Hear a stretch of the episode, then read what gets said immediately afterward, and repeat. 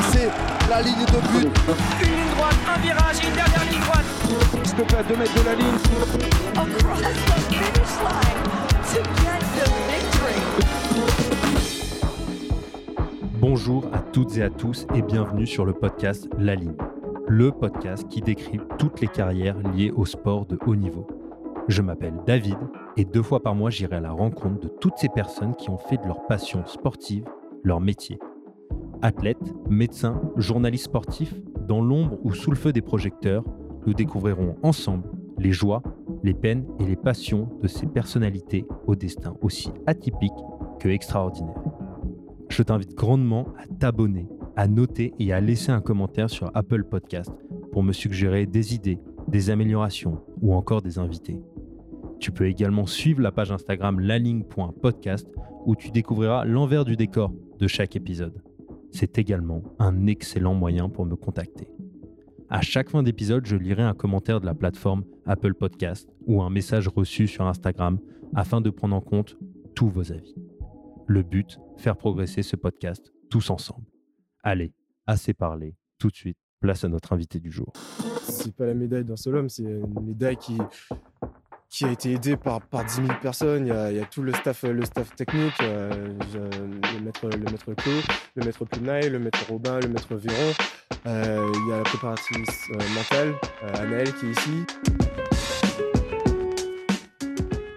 Salut Anaël, Salut, comment ça va? Bien et toi? Eh bien, écoute, merci de me recevoir euh, aujourd'hui euh, à l'INSEP euh, dans ton bureau. C'est la première fois que je viens et je suis vraiment impressionné par la structure dont j'ai beaucoup entendu parler. Donc, si tu me le permets, je vais te présenter rapidement auprès des auditeurs. Mhm. Donc, Anaël Malherbe, tu te passionnes très jeune pour la psychologie et tu es décidé d'en faire ton métier, sans oublier ton autre passion, le sport. Tu es donc désormais psychologue, clinicienne et préparatrice mentale au sein de l'INSEP. L'INSEP, pour ceux qui ne connaissent pas, c'est l'Institut national du sport, de l'expertise et de la performance, institut d'où sortent une grande partie des athlètes français qui nous représentent aux Jeux olympiques ou dans les grandes compétitions nationales ou internationales. Pour revenir à toi, tu es une sportive dans l'âme et même ceinture noire euh, de judo, il me semble. Tu accompagnes à l'INSEP des sportifs de haut niveau, mais également des entraîneurs ou encore des athlètes blessés dans leur quête d'objectifs personnels, sportifs ou professionnels. Dans cet échange, on reviendra en détail sur ton métier et tes fonctions, en montrant également que la préparation mentale n'est pas réservée uniquement aux grands champions, mais bien à tous, sportifs ou non. Donc moi, j'ai une petite question euh, traditionnelle pour euh, commencer euh, ce podcast. C'est quand tu étais enfant, c'était qui ton modèle dans le sport ou ailleurs? Euh, Je sais pas si j'ai eu vraiment de, de modèles. Il y a des personnalités qui m'ont marqué euh, jeune. Euh, il y a eu Zizou, notamment pendant la Coupe du Monde 98 et, même par la suite, enfin, et un certain nombre de joueurs de cette équipe que j'ai énormément apprécié, notamment aussi avec tout ce que ça a véhiculé en termes d'ambiance, en termes de valeur pendant cette période. Euh, Il y a aussi Yannick Noah, mais avec qui j'ai travaillé par la suite et, euh, ça a été une, sacrée rencontre, euh, de par aussi ses différentes casquettes, avec sa capacité à la fois à être, je pense, un athlète de haut niveau hors norme, à, avoir énormément de, de qualités artistiques, euh, ce qui est aussi ressorti sur, sa carrière. Et puis en tant que manager, enfin voilà, une, présence et, et une âme assez forte. Euh, donc je pense que c'est globalement les personnalités euh, qui m'ont marqué jeune. Ok. Et hum, toi, quand tu, enfin, quand tu étais petite, c'est ça, tu faisais du judo surtout et ça t'en as fait pendant longtemps? J'en ai fait jusqu'à euh, à peu près mes 21 ans et ensuite euh, j'ai une grosse blessure. Donc en fait, j'ai dû du jour au lendemain arrêter le judo, ce qui a été euh, très compliqué à gérer. Euh, parce que je me suis fracturé en fait le dos. Et donc du coup, j'avais plus du tout le droit. Enfin, j'ai essayé d'y retourner, mais, mais plus possibilité de, de pratiquer. Après, j'ai eu un gros accident de vie qui fait que je suis restée un petit bout de temps à l'hôpital avec des difficultés à marcher, etc. Donc j'ai arrêté. C'est un sport que j'apprécie encore énormément et j'ai pas mal de judokas aussi en suivi. Euh, et si un jour j'arrive à, à réparer tout ça, euh, j'aimerais bien, euh, j'aimerais bien reprendre. Mais je pense que c'est un idéal. Ah bah, on, espère, on espère pour toi en, en tout cas. Donc, bah, justement, il y avait les- déjà le sport comme passion numéro un depuis que tu es petite. Et il me semble que la psychologie est arrivé très vite dans ta vie. Comment tu as décidé de te tourner vers ce secteur et pourquoi? Je pense que la psycho, alors il y a pas mal d'événements de vie qui ont fait aussi, je pense que j'avais besoin de comprendre le fonctionnement de l'individu et j'ai toujours été tournée vers, vers le soutien des autres. même ma mère me, disait que gamine, dès qu'il y avait des amis qui avaient besoin de parler ou autre, bah, c'était à la maison qui venaient et, et, auprès de moi aussi qui se, qui se confiaient. Donc je pense que de par ma personnalité, il y a eu aussi cette, euh, cette empathie, certains, certaines histoires de vie qui ont renforcé aussi ce besoin-là. Euh, et quand je suis partie sur, euh, sur ma formation, je voulais absolument faire psychoprate, plus, que, plus que la fac, parce que il y avait une certaine exigence, énormément de choses en termes d'outils d'accompagnement, des stages dès la première année, etc. et ça m'a vraiment conforté dans, dans ce métier de d'accompagner l'autre, de l'aider à trouver des solutions, de le soutenir dans des situations de vie qui pouvaient être euh, aussi complexes. Euh, et donc ça, couplé après avec le sport, euh, enfin voilà, pour moi c'est un, c'est un métier génial. C'était l'alchimie parfaite. Exactement. Ah bah, super. Donc tu es désormais psychologue clinicienne et préparatrice mentale. Mmh Est-ce que tu peux nous expliquer un petit peu, et parce que même moi j'ai pas vraiment compris forcément la différence entre la psychologie et la préparation mentale? Alors, c'est une très bonne question. Euh, la psychologie, on est, euh, pour moi, plutôt sur la compréhension de l'individu, la compréhension du système, euh, et dans l'idée de l'aider à mieux se connaître et trouver aussi certaines, certaines solutions par rapport à des situations de vie. en gros, on va davantage travailler sur le côté inconscient. Et, et, ça peut aussi permettre de débloquer certains blocages. Euh, je vais donner des exemples pour que ce soit plus concret. En psycho, on va travailler par exemple sur la gestion de la blessure, euh, on va travailler euh, par rapport au Covid sur la gestion de l'incertitude, sur la gestion de l'anxiété par, rapport à, par rapport à la situation, par rapport aux différents domaines de vie. On peut travailler sur la dépression, sur des troubles du comportement alimentaire, sur des difficultés affectives, etc. la préparation mentale, c'est un outil qui est vraiment orienté sur l'optimisation de la performance. Donc en gros, pour moi, tu peux travailler en préparation mentale si tu as déjà euh, fait entre guillemets un travail de fond au niveau psy ou si tout est ok euh, à ce moment-là dans tes différents domaines de vie. Et donc la prep mentale, on est sur euh, comment gérer ton stress, comment réussir à être concentré à l'instant présent, au bon moment, dans les bonnes situations, comment tu rentres dans ta bulle, les routines, etc. dit différemment, une, métaphore que je donne souvent aux athlètes que j'accompagne, c'est un peu comme si tu avais une, une sorte de blessure, tu te coupes, euh, la psycho, elle va justement t'aider à cautériser. Euh, et la préparation mentale, c'est le pansement que tu mets au-dessus et qui va permettre euh, au final que ça cicatrise plus vite. Mais si tu mets un pansement et que ça continue à couler en dessous, bah, d'une certaine manière, ça sert à rien. Donc en fait, la préparation mentale est directement liée à la psychologie. L'un ne va pas sans l'autre. Pour moi, les deux sont liés. Après, il y a hum, la préparation mentale et comment dire? C'est pas forcément des formations qui sont euh, protégées comme euh, psychologue ou, euh, kinésithérapeute. psy, tu fais 5 ans d'études, préparation mentale, t'en as certains qui, peuvent, qui peuvent même se dire préparateurs mentaux sans jamais avoir fait une seule formation. Euh, et je trouve que vu que c'est très orienté performance, si tu n'as pas une grille de lecture plus psy pour comprendre si des fois la problématique elle n'est pas autre, justement tu peux des fois tomber dans certains pièges. Et euh, le premier entretien que je fais systématiquement, je vais aller identifier les différents domaines de vie, les ressources et s'il y a des axes de travail qui vont être aussi connexes entre ce qui se passe dans le sport et ce qui se passe à l'extérieur. Euh, et il y a des fois où on ne fait pas de prépa mentale, mais on fait vraiment un travail plus euh, psy pour ensuite aller sur la performance. Parce que justement, le, développement des athlètes que tu as, donc, euh, qui toi peuvent être potentiellement axés sur la, sur la performance, euh, tu vas vraiment prendre en compte en fait leur histoire, leur vécu, etc., pour justement utiliser les meilleurs outils pour les aider à optimiser cette performance, c'est bien ça? Exactement. Et quels sont justement les outils que tu peux utiliser? Après, je pense que bien sûr, c'est différent en fonction de chaque euh, athlète, mais si tu pouvais en citer quelques-uns d'outils qui peuvent aider les sportifs ou le, tout le monde à justement améliorer ses, ses performances. Euh, Il y en a énormément. Après, je pense que ça dépend d'un intervenant à l'autre. Euh, moi, je travaille avec l'hypnose. Euh, même sur la gestion de la blessure, blessure j'utilise énormément l'hypnose ou sur comment te préparer à être dans certains états émotionnels.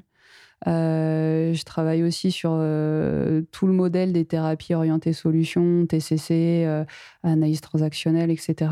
Et après, d'un point de vue, on va dire, plus euh, outil pragmatique, je vais travailler sur la fixation d'objectifs, les routines, certains, certains outils sur la concentration, l'imagerie mentale, la relaxation, la respiration, etc. Enfin, énormément d'outils différents qui vont s'adapter aux besoins et au profil de l'athlète. Donc, c'est des choses qui sont très variées. Ça peut être de la méditation, comme de l'imagerie. Enfin, Exactement. il n'y a pas forcément un outil euh, spécifique qui va marcher pour tout le monde. euh, Non, Ça, non, non. dépend, ça dépend énormément.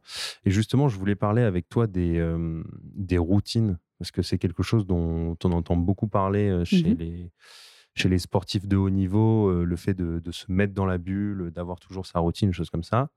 Euh, c'est quoi ton, je sais pas comment dire, ton, pas ton avis dessus, mais est-ce que c'est quelque chose que tous les athlètes ont? Est-ce que c'est quelque chose que tous les athlètes devraient avoir? Est-ce que c'est quelque chose que tu les encourages à faire? C'est des routines?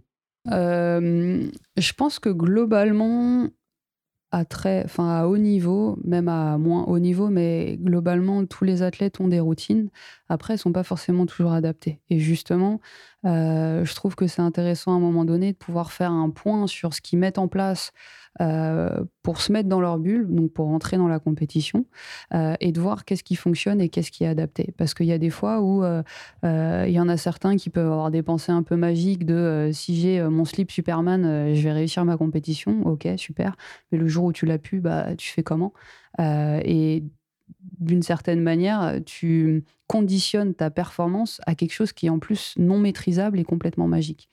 Euh, donc, je pense que c'est important de pouvoir les travailler, d'identifier quel type de discours interne ils ont, quel type de stratégie d'adaptation ils ont, euh, est-ce qu'ils arrivent à monter leur niveau d'activation au bon moment ou au contraire à se relâcher, à récupérer, euh, à être suffisamment ouvert avec ce qui se passe autour, mais en même temps à, filtrer aussi euh, les différents distracteurs qui peuvent arriver, etc. Donc, je pense que pour répondre à ta question, oui, il y en a beaucoup qui ont, des routines. En grosse partie, en tout cas à l'INSEP, euh, globalement, ils ont tous des routines de perf, euh, mais pas forcément toujours adaptées. Et justement, c'est important de pouvoir les optimiser.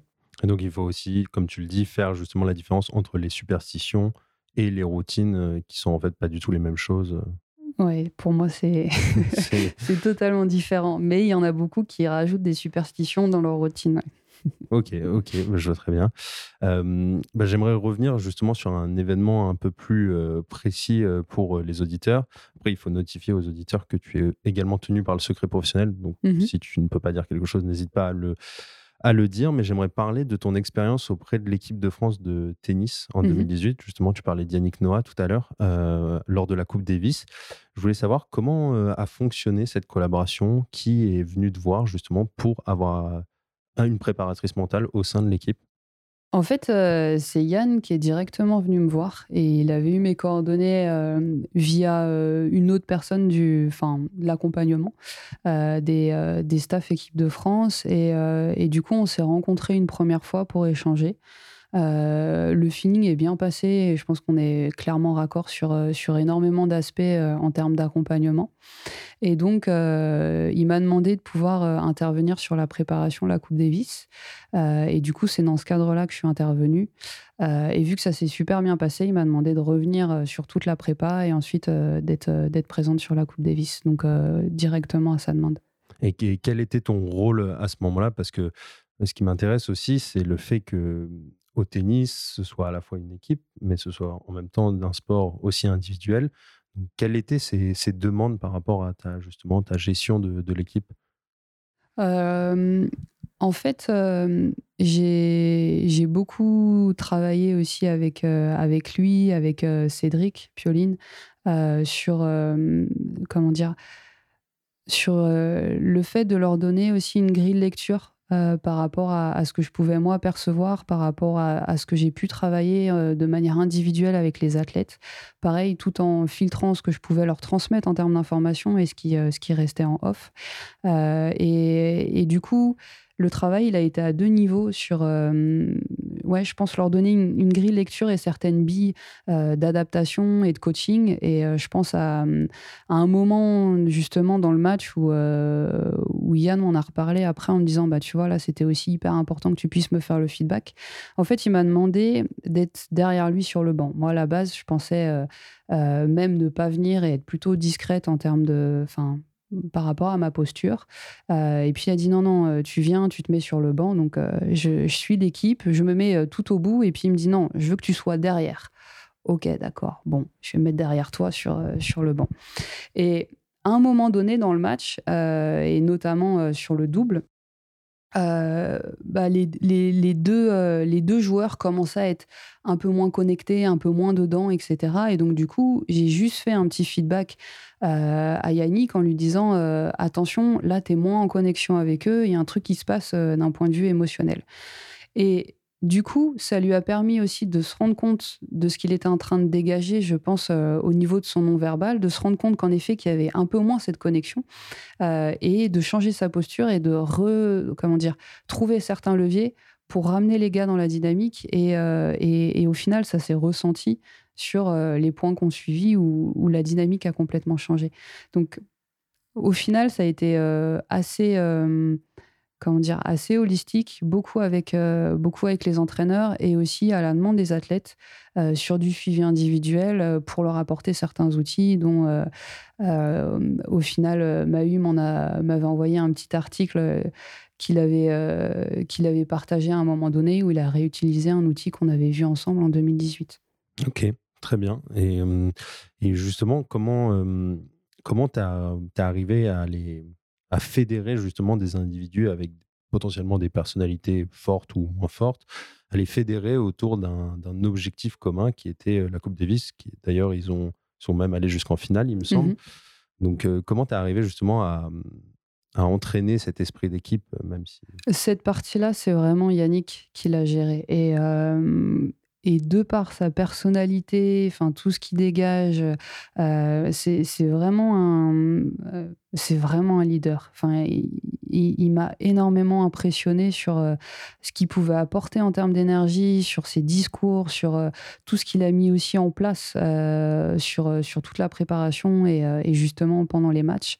et ce côté fédérateur, clairement, c'est c'est Yann à 100%. Ok. Et toi, en tant que en tant que Anaël. Mmh quelle a été justement les.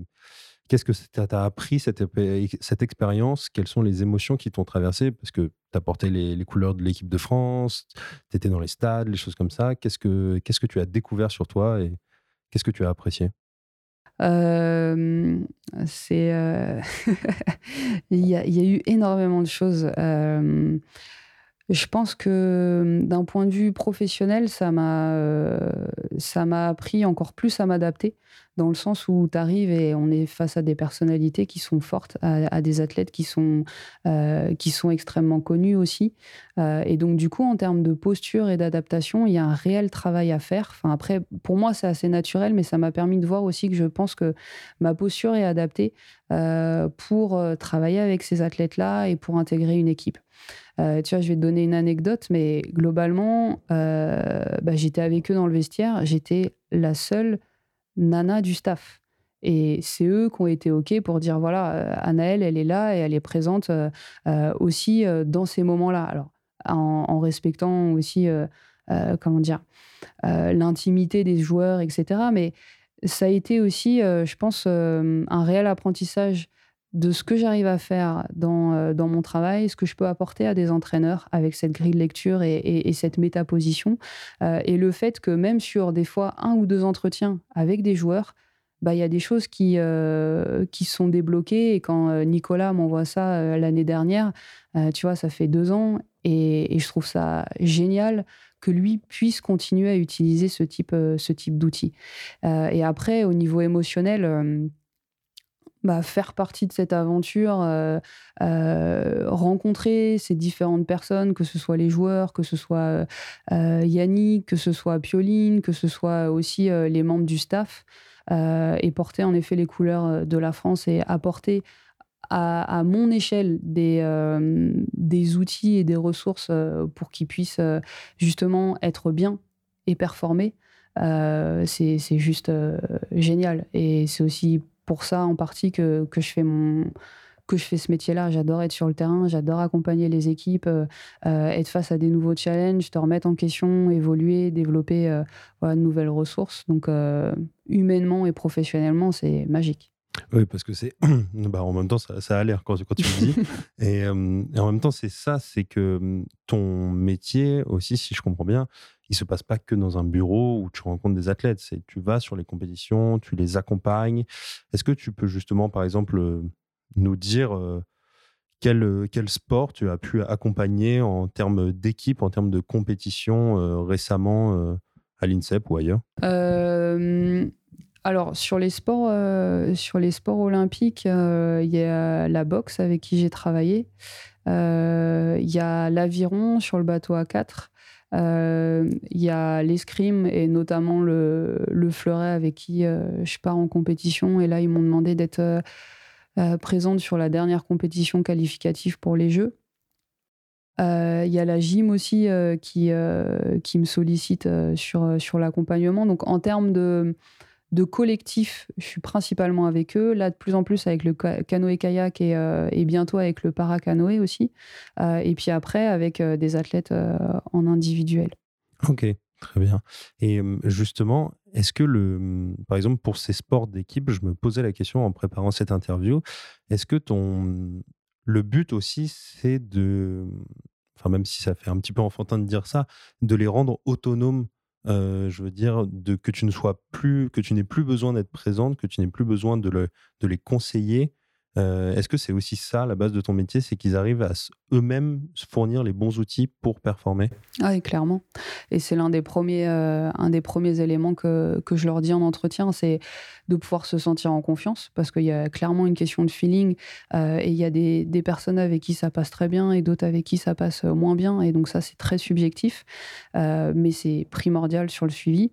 et puis aussi, à un moment donné, cette autonomie qui va avec la capacité de travail, c'est-à-dire que quand on est sur la prépa mentale, ou même des fois en, psycho, euh, je vais leur proposer certains exercices à faire. Euh, je vais jamais obliger un athlète à faire les exercices. Je suis pas une prof.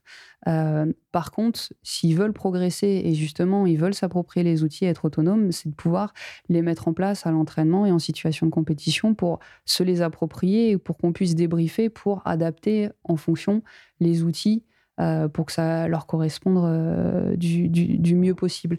Et pour moi, clairement, l'autonomie est hyper importante. Et juste avant que tu arrives, j'étais avec, euh, pareil, une, athlète olympique. on a travaillé ensemble pendant un an et demi, deux ans. ensuite, elle a, elle a, souhaité arrêter et partir sur, sur d'autres objectifs. Elle est revenue vers moi euh, je suis pas très bonne en date, mais peut-être il y a deux ans, là, sur la, sur la préparation. Donc, on avait bossé avant Rio et là, sur la préparation pour Tokyo. Euh, dans l'idée de justement refaire un point, reconsolider certains, euh, certains éléments. Euh, et puis avec le Covid, euh, elle, m'a dit, voilà, à partir d'août, je vais ralentir. Ma priorité, elle va être plutôt sur le fait de travailler mes études, d'avancer là-dessus pour ensuite remettre un coup de boost une fois qu'on aura une visibilité sur les compétitions. et elle est revenue, tu vois, aujourd'hui en séance parce que elle avait aussi les outils pour euh, gérer ces mois-là à l'entraînement, les mettre en place euh, et puis euh, au fur et à mesure passer des caps. Oui, bien sûr. C'est vrai, que c'est assez intéressant. Et justement, tu, tu parlais du, du Covid et, et du, du, confinement. Et, et ça m'intéresse en fait de savoir comment ton métier a évolué avec cet épisode qui a dû être relativement stressant pour les gens que tu suivais. Et en particulier sur, tu parlais tout à l'heure de la, de la fixation d'objectifs comment quels outils tu as pu utiliser avec le report des JO de, 2020 euh, d'un an, sachant que tu avais sûrement basé ta stratégie sur une telle durée. Comment tu as fait justement pour t'adapter et quelles, par exemple, nouvelles demandes tu as pu avoir durant cet épisode du Covid? En fait, il y a eu plusieurs, périodes. Sur le premier confinement, ça a été assez mitigé en termes de vécu. Il y en a certains qui l'ont très bien vécu.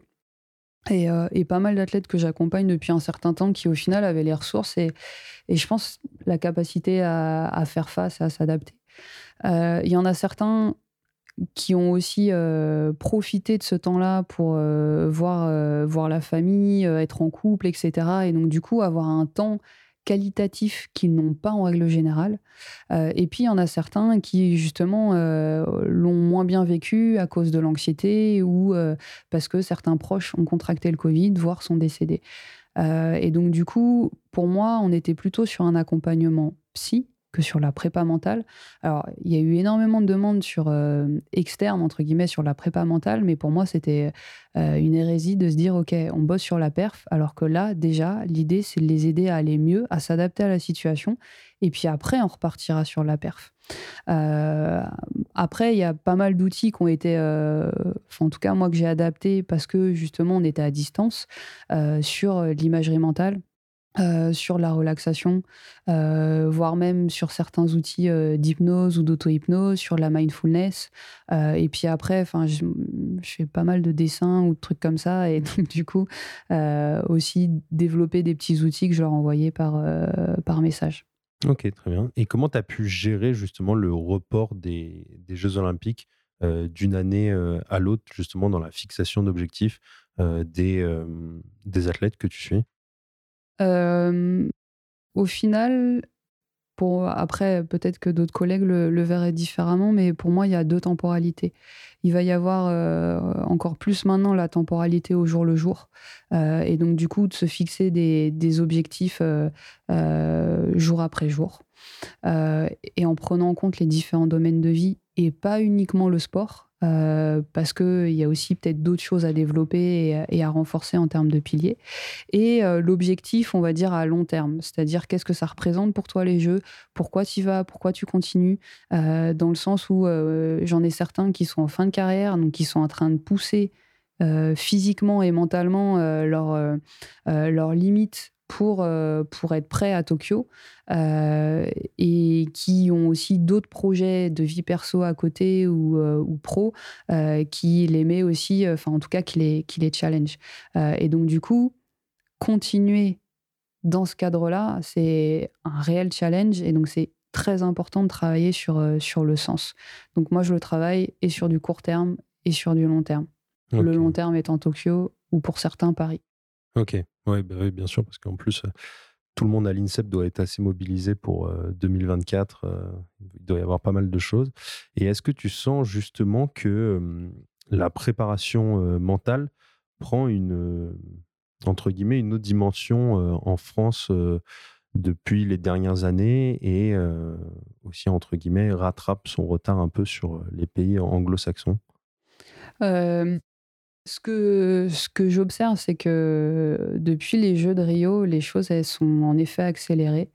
Euh, je le voyais même sur les stats euh, en termes d'accompagnement à l'INSEP. Euh, au départ, on avait une grosse partie qui était sur la prévention euh, et sur la thérapie. Et maintenant, on est euh, clairement euh, avec peut-être même plus de demandes sur, sur l'aide à la performance que sur, sur l'accompagnement, on va dire, type thérapie, prévention ou soutien. Donc, je pense que clairement, ça a bougé. Il y a de plus en plus de formations aussi sur la préparation mentale, de plus en plus de gens qui s'intéressent. Tu vois, même le fait que tu sois là à, poser les questions, c'est que je pense que les athlètes ou les entraîneurs en parlent aussi de plus en plus. Et, et puis, il y a un effet aussi boule de neige, c'est-à-dire que, tu vois, je pense par exemple ne serait-ce qu'au kayak ou au fleuret, ça s'est fait comme ça. C'est, euh, bah, j'accompagne euh, un athlète, ça commence à bouger, il commence à y avoir des performances, et donc du coup, bah, ça pose un peu les questions euh, aux entraîneurs ou aux autres, aux autres athlètes parce qu'ils se parlent beaucoup. Et puis du coup, t'en suis un deuxième, un troisième, et au fur et à mesure, bah, ça commence à rentrer aussi davantage dans la culture du sport français. Oui, bien sûr, c'est le, bouche à oreille et les résultats aussi qui, qui montre par l'exemple. Et est-ce que tu penses que, mmh, d'une certaine manière, avant, il y avait une sorte un peu de, de tabou sur la, enfin en France, sur la psychologie et sur la préparation mentale pour les athlètes, en se disant de, les athlètes doivent être les meilleurs, donc ils ne doivent pas montrer des signes de faiblesse, etc. Je pense que c'est encore présent. Ouais. Bah, pareil, j'en parlais aussi juste avant que tu arrives avec, avec l'athlète que j'avais en consultation. le fait de, entre guillemets, montrer sa sensibilité, montrer, alors j'aime pas ce mot-là, mais on va dire ses, ses, faiblesses, donc ça peut être les doutes, ça peut être des fois le manque de confiance, etc. pour beaucoup, c'est vu comme une fragilité.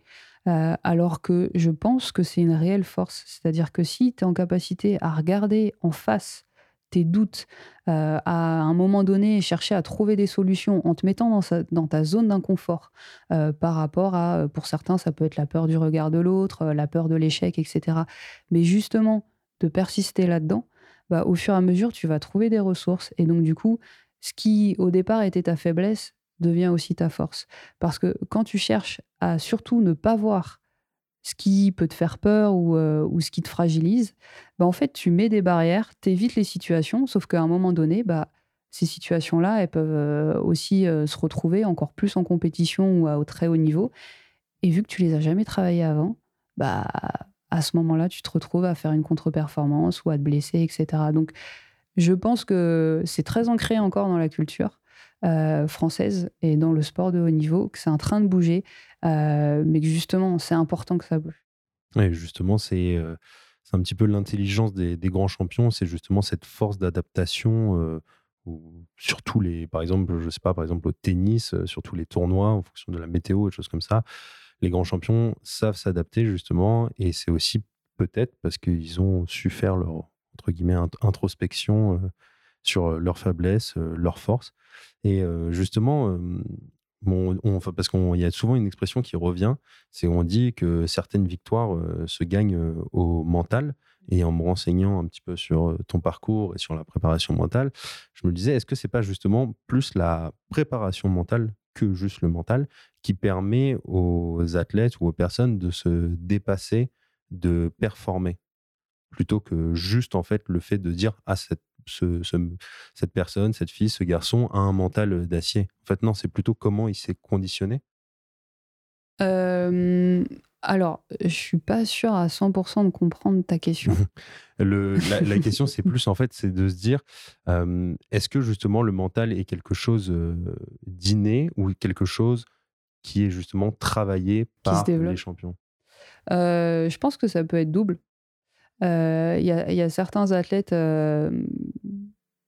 enfin, je pense, à, je pense à certains athlètes qui euh, clairement ont des réelles capacités, euh, euh, des réelles ressources au niveau, au niveau mental sur par exemple la gestion du stress, la capacité à, justement se, se, dépasser ou se galvaniser dans des situations où il y a un, fort enjeu, à trouver des stratégies d'adaptation, etc. Donc, je pense que hum, d'une certaine manière, on a tous notre bagage. Euh, et que euh, après ça se travaille aussi. Et justement pour euh, pour entre guillemets avoir un meilleur mental en situation, bah, c'est aussi tout le travail, toute la préparation que tu fais en amont qui te permet de, bah, par exemple, réussir à juste te reconcentrer sur l'instant présent, sur, imagine une une finale des Jeux Olympiques, et je pense à un article que j'ai lu sur, sur la finale du, du beach volley à Rio, où je crois que c'était Allemagne contre Brésil d'ailleurs, euh, où euh, à un moment donné, justement, ces joueurs-là ont travaillé sur la mindfulness pour réussir à se reconcentrer dans l'instant présent, se reconcentrer sur ce que tu maîtrises et sur ton plan de match, plutôt que euh, le fait que bah, si la balle termine dans le filet, tu perds le point, voire tu passes à côté de la médaille. et donc je pense que ces choses-là, même si tu as un très bon mental, bah, c'est important de les renforcer pour être encore meilleurs. Comme certains ont des qualités physiques, je pense à tout le monde le connaît, Teddy Riner, il a des qualités physiques qui sont euh, extraordinaires. Euh, et pour autant, bah, il s'entraîne au quotidien sur l'aspect technique, l'aspect euh, physique, l'aspect mental pour être encore plus fort. Donc la, mindfulness, comme tu mhm. dis, en fait, c'est la, faculté à se concentrer sur le moment présent, c'est ça? En fait, c'est euh, c'est un courant qui vient plutôt de, de l'Orient, qui, euh, du coup euh, est en lien avec tout ce qui est méditation, sauf qu'on a enlevé, on va dire, le côté religieux, philosophique, pour l'adapter à notre culture. Et moi, il y a des outils que j'adapte aussi par rapport au sport, donc c'est en train de se développer de plus en plus, pour justement, en effet, être concentré sur l'instant présent pour moi sur les bons points de focus euh, et puis aussi accepter ses pensées, ses doutes et euh, réussir à mieux gérer ses émotions euh, en fonction des situations. Ok, très bien. Et justement, j'aimerais juste revenir sur l'outil de l'imagerie mentale parce qu'en fait, il n'y a pas longtemps, j'ai j'ai interviewé une, une, pensionnaire de l'INSEP qui s'appelle Laura Tremble, qui fait de la natation artistique. Et elle, elle m'expliquait que hum, toute son équipe de natation artistique avait un, un rituel justement avant les compétitions de projeter en fait avec les mains les gestes qu'ils allaient faire. Mmh Et justement, est-ce que sur l'imagerie mentale, il y a des sports qui sont plus concernés que d'autres ou tous les sports justement peuvent utiliser cet outil de projection? Tous les sports peuvent l'utiliser et je pense que c'est clairement un outil très intéressant, notamment sur tout ce qui est apprentissage du geste ou, euh, renforcer euh, justement certains automatismes. Après, tu as différentes manières de le travailler. Tu en as qui vont être plutôt visuels, euh, ce qu'on appelle visuel externe, visuel interne. Tu en as qui sont plutôt sur les sensations, kinesthésiques, auditifs, etc. Donc le tout, c'est d'identifier comment l'athlète fonctionne euh, sa préférence à ce niveau-là, l'aider des fois à développer aussi d'autres préférences pour être, j'ai envie de dire, plus complet sur euh, l'imagerie mentale. Euh, et justement, ça te prépare à réussir globalement ta prestation en gym, les filles, elles l'utilisent énormément, mais de manière naturelle depuis, euh, euh, depuis très jeune. Au trampoline, c'est pareil. À l'escalade, tu les vois souvent sur les, sur les blocs. Ils vont prendre le temps de visualiser avant leur passage. Euh, enfin, tu as énormément de sports qui le font naturellement. Et je pense qu'il y a des sports qui le font moins et qui gagneraient en effet à, à l'utiliser, notamment sur les périodes de surentraînement où il y a besoin de décharger physiquement la charge d'entraînement ou pendant une blessure. Et ça permet aussi d'une certaine manière d'amener, entre guillemets, des, des ondes positives à l'athlète, justement, de visualiser, de visualiser les gestes, de visualiser potentiellement la finalité, le but, la victoire. Le but aussi est qu'il soit dans un, dans un élan positif. En fait, c'est ça aussi ton métier, c'est de le mettre dans cet élan positif et qu'il n'ait pas de pensée, de mauvaises pensées. pas forcément. Enfin, c'est qu'il puisse réussir à gérer son discours interne. Euh, mais le fait de dire qu'à un moment donné, tu n'auras pas de mauvaise pensée, c'est pas possible. Parce que, en gros, à partir du moment où tu euh, as acquis le langage, donc on est que tu quand même pas bien grand, euh, bah à ce moment-là, tu te parles toute la journée. Donc, systématiquement, tu as des pensées. Et quand tu essayes de faire justement la méditation, de par exemple, si je te proposais de te focaliser sur ta respiration pendant deux ou trois minutes, bah, tu vas voir qu'à un moment donné, le petit vélo que tu as dans la tête euh, va produire des pensées et que tu vas te décentrer de ta respiration. Donc, constamment, on a des pensées. On a des pensées qui peuvent être avec une valence émotionnelle positive ou négative. Et justement, c'est de réussir à s'adapter par rapport à ses pensées et pas forcément à lutter contre. Parce que quand tu luttes contre tes pensées, euh, si par exemple je te dis vas-y, ferme les yeux, et surtout, pense pas à un ours blanc. Je pense à un ours blanc. et dans ce cas-là, c'est de voir comment t'adapter. Si l'ours blanc, c'était une pensée négative et que tu dis surtout, faut pas que je pense à un ours blanc, faut pas que je pense à un ours blanc, tu es en train de le visualiser. Donc tu es en train de renforcer la puissance de cette pensée-là. Oui, justement. Et donc travailler sur euh, une potentielle anxiété ou enfin justement des, pensées qui, comme on ne peut pas les contrôler, essayer du moins de, on va dire, les orienter au moment de la performance. Et en fait, c'est ça qui est intéressant, je trouve, dans ton métier, c'est qu'il y a, tu dois constamment tester des choses, tu dois constamment en fait, faire preuve de curiosité, de choses comme ça. Et justement, tout à l'heure, tu parlais de que tu utilisais le dessin ou différentes formes d'art. Est-ce que justement, tu trouves que ça permet pour certaines personnes, pour certains athlètes ou autres, une plus grande concentration. par exemple, je pense en particulier à la musique. On, on voit beaucoup d'athlètes qui écoutent de la musique avant des compétitions. C'est quoi ton avis justement sur le rôle des arts pour aider dans la performance? Ah, c'est une bonne question. en fait, ça dépend en effet des, préférences des athlètes. T'en as qui sont visuels, t'en as, comme on disait tout à l'heure, qui sont kinesthésiques, auditifs, etc. la musique, pour certains, ça les aide justement à se mettre dans leur bulle et à se mettre dans un certain état émotionnel. Euh, c'est caricatural, mais tu as des musiques qui te rendent triste, tu as des musiques qui te rendent heureux, et tu as des musiques euh, euh, qui font monter l'agressivité ou autre. Donc, ça peut être très utile pour certains. Après, ce qui des fois est complexe, c'est par exemple, là, j'anticipe un peu par rapport au jeu de Tokyo, on n'a pas encore tous les éléments, mais ça se trouve, ils n'auront pas le droit à leur casque. Donc, comment tu fais pour adapter ta routine si tu as l'habitude d'écouter ta musique avant ton combat et que là, on dit, bah non, il n'y a, pas de, a pas de musique en chambre d'appel? Euh, après, sur, euh, sur le dessin, bah, je suis assez visuel et assez kinesthésique. Et donc, du coup, il y a des fois où il y a des.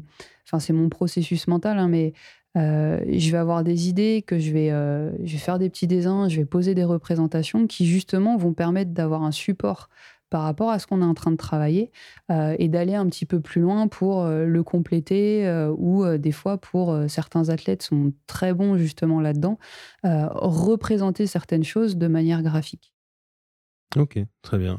Justement, sur les JO de Tokyo, tu parlais bah, par exemple de mmh. musique. c'est vrai que ça, je ne vois pas comment la musique peut avoir un effet justement sur le, Covid ou autre. Mais dans la possibilité justement qu'il n'y ait pas de supporters, par exemple, pas de, fans dans les stades, est-ce que pour certains athlètes, est-ce que déjà tu travailles sur ça? Et est-ce que pour certains athlètes, c'est une source de soulagement ou plutôt d'anxiété? Je pense qu'ils sont pas encore en train de se poser la question. Euh, parce que justement, ils sont au jour le jour et euh, tu as des stages qui sont annulés la veille, tu as des compétitions qui sont euh, annulées, décalées trois ou quatre fois en changeant de pays, etc. Donc, on est vraiment dans l'adaptation au quotidien. après, avec, avec mes responsables, justement, on, on essaye d'avoir aussi certaines informations sur comment ça va se passer pour pouvoir anticiper. bah, tu vois, par exemple je pense à un escrimeur avec qui on a, on a énormément travaillé ça. C'est ses routines pendant la chambre d'appel. Sauf que si il doit arriver 40 minutes avant versus 20 minutes avant, c'est pas du tout la même manière de pouvoir euh, gérer ce type de, euh, on va dire, de mise en condition. Euh, pareil sur est-ce qu'il y aura du public, pas de public, est-ce qu'il y a un entraîneur, est-ce qu'il y a deux entraîneurs? Enfin, il y a énormément de points où on n'a pas de réponse pour le moment. Et justement, l'idée, c'est d'aller petit à petit à la pêche aux infos pour pouvoir créer après avec les entraîneurs des scénarios qui vont permettre aux athlètes de s'adapter. T'en as qui vont, on va dire, être OK dans un environnement qui va être plus calme, plus silencieux ou autre. Il y en a d'autres où euh, bah, un stade plein, c'est ça qui les galvanise et c'est ça qui fait que euh, ils vont encore mieux rentrer dans leur compétition. Et donc du coup, en fonction, pareil, de leur mode de fonctionnement, bah, on va devoir en effet trouver des stratégies qui soient individualisées pour mieux les préparer. c'est un vrai challenge pour toi et toute ton équipe. Là, euh, clairement, on est, ouais, on se déjà dans le sport de haut niveau en tant que psy ou prépa mental, tu te dépasses et, justement tu te remets en question pour euh, trouver des solutions. Et je pense qu'on est aussi pas mal challengé par, euh, enfin, on est aussi testé par les équipes. Hein. Ça, c'est, ça, c'est sûr. Euh, et là, avec, euh, avec cette histoire de Covid et, euh, et est-ce que les jeux auront lieu, pas lieu, dans quelles conditions, clairement, on est encore plus dans, dans l'idée de trouver des solutions et de s'adapter. Et en même temps, je pense que ça va être très riche aussi pour la suite. Bien sûr, c'est sûr qu'il y aura plein d'apprentissages à, retirer de ça. Que des athlètes ou, toi dans ta profession vous en sortirez grandi euh, justement par euh, ces nouveaux euh, challenges. bah écoute, merci, ça m'a fait vachement plaisir de pouvoir découvrir un petit peu ce métier dont on entend beaucoup parler, mais au final dont on, dont on sait peu. J'ai une petite question traditionnelle justement bah, sur les arts encore pour terminer les interviews. Mmh c'est si tu devais choisir justement une musique, disons, pour te concentrer ou une musique pour te relaxer, une de tes musiques préférées, laquelle ce serait? Alors, J'aime plein de musiques différentes. Euh, je pense qu'une musique pour me concentrer, si je me remets euh, en tant que euh, ancienne judokate, euh, c'est euh, I Can de Nas. Parce que je trouve qu'elle, hum, justement, elle, fait monter un certain niveau d'activation. Euh, et, euh, et je l'avais beaucoup écouté euh, à une certaine période de vie où j'avais beaucoup de change à relever en même temps. Euh, et je trouve qu'elle est assez forte parce que si tu veux, entre guillemets, et que tu donnes les moyens pour, bah, tu peux réussir. Et j'adore cette chanson.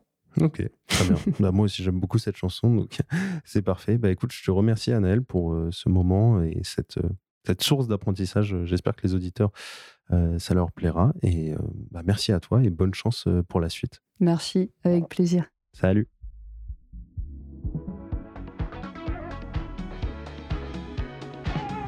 Merci à tous d'avoir écouté ce douzième épisode jusqu'au bout. J'espère que cette rencontre avec Anaël vous aura plu. En tout cas, pour moi, ça a été vraiment très très intéressant de découvrir euh, bah, justement la préparation mentale et cet aspect-là de la performance dont on ne parle pas forcément ou alors qu'on a tendance à méconnaître, surtout euh, en France. Donc j'espère que vous en aurez euh, appris et retenu autant que moi. Si cela vous a plu, comme d'habitude, vous le savez, n'hésitez pas à en parler autour de vous à un, deux ou trois amis. Déjà ça, ça pourrait être exceptionnel. Ou le partager sur les réseaux sociaux à travers des stories. Vous pouvez le faire si vous écoutez directement sur Spotify en mentionnant le compte Instagram laligne.podcast. Sur ce compte, vous pourrez retrouver un contenu exclusif chaque semaine avec des photos et des coulisses des épisodes. Aussi, cette semaine, je ne vous lis pas un message, mais plutôt je vous fais part d'une réflexion que j'ai eue avec un des euh, auditeurs, était justement sur le compte Instagram, et je voulais faire un contenu un petit peu décalé sur justement la mise en avant de sports qu'on ne connaissait pas euh, forcément ou alors euh, la mise en avant d'histoires justement de sportifs qu'on ne connaissait pas forcément dans le passé. Donc euh, dites-moi ce que vous en pensez, soit directement par message, soit directement dans les euh, commentaires Apple Podcast. Vous pouvez aussi laisser des étoiles, ça fait toujours plaisir. En tout cas, je vous remercie d'être toujours présent, d'être toujours fidèle à, ce podcast dont vous témoignez euh, beaucoup euh, d'amour et ça me touche euh, beaucoup. Je vous dis donc à dans deux semaines pour un nouvel épisode qui s'annonce déjà exceptionnel. C'était David pour le podcast La Ligne.